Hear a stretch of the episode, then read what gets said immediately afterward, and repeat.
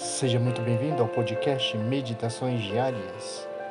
A barca na tempestade e a Igreja Católica é a nossa meditação de hoje, deste domingo do tempo comum. Levantou-se no mar uma grande tempestade, tal que as ondas cobriam a barca. Entretanto, Jesus dormia. Texto do Evangelho de São Mateus, capítulo 8, versículo 24.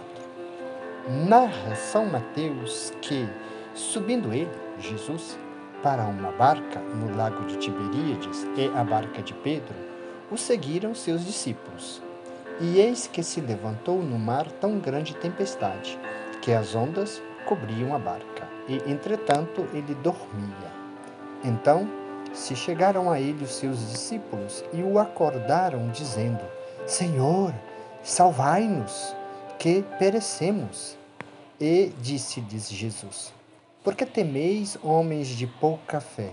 E, erguendo-se, mandou aos ventos e ao mar, e seguiu-se logo uma grande bonança. Então muitos se admiraram os homens, dizendo: Quem é este que até os ventos e o mar lhe obedecem? Os santos intérpretes veem naquela barca a figura da Igreja Católica.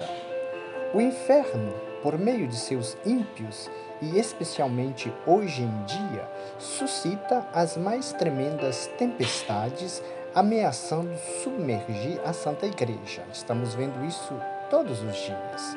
Mas as portas do inferno não, prevalecerão. E, entretanto, Jesus está dormindo. Quer dizer, simula que não vê as tempestades ou que com elas não se importa.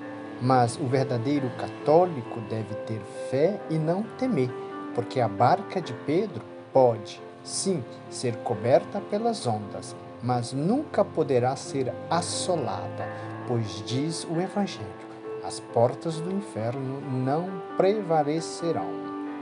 Ah, não duvidemos, irmãos, tempo virá em que o Senhor, acordado, de seu sono místico, pelas orações dos fiéis, se levantará, mandará aos ventos e ao mar, e se seguirá então uma grande bonança. Também os inimigos da igreja, assombrados pelo modo como Deus a protege, dirão com as multidões do Evangelho: Quem é este a quem os ventos e o mar obedecem? Não temamos pela igreja, mas temamos por nós mesmos, que talvez fracos como somos e cercados de tantos perigos, naufraguemos miseravelmente. Por isso, roguemos com a Igreja ao Senhor, que pelo seu auxílio possamos vencer os males que por nossos pecados padecemos. Roguemos-lhes, sobretudo, pelos merecimentos de Maria Santíssima, que nos conserve o precioso dom da fé, e repitamos muitas vezes: Senhor, salvai-nos, pois perecemos. Roguemos por nós, pelas nossas famílias, e sejamos fortes e fiéis, a fim de vencermos com o Senhor. Oremos. Ó meu bom Jesus, autor da nossa fé, conservai-a pura, guardai-nos firmemente na barca de Pedro, fiéis e obedientes ao sucessor vosso vigário na terra, o Papa, a fim de que a unidade da Santa Igreja seja mantida, a santidade animada, a ser apostólica livre e protegida, e a Igreja dilatada para o bem das almas. Ó Jesus, autor de nossa fé, humilhai e convertei os inimigos da vossa Igreja.